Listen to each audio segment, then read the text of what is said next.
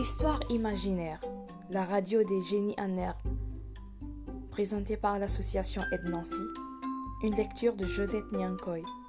Bienvenue chers parents, bienvenue chers enfants.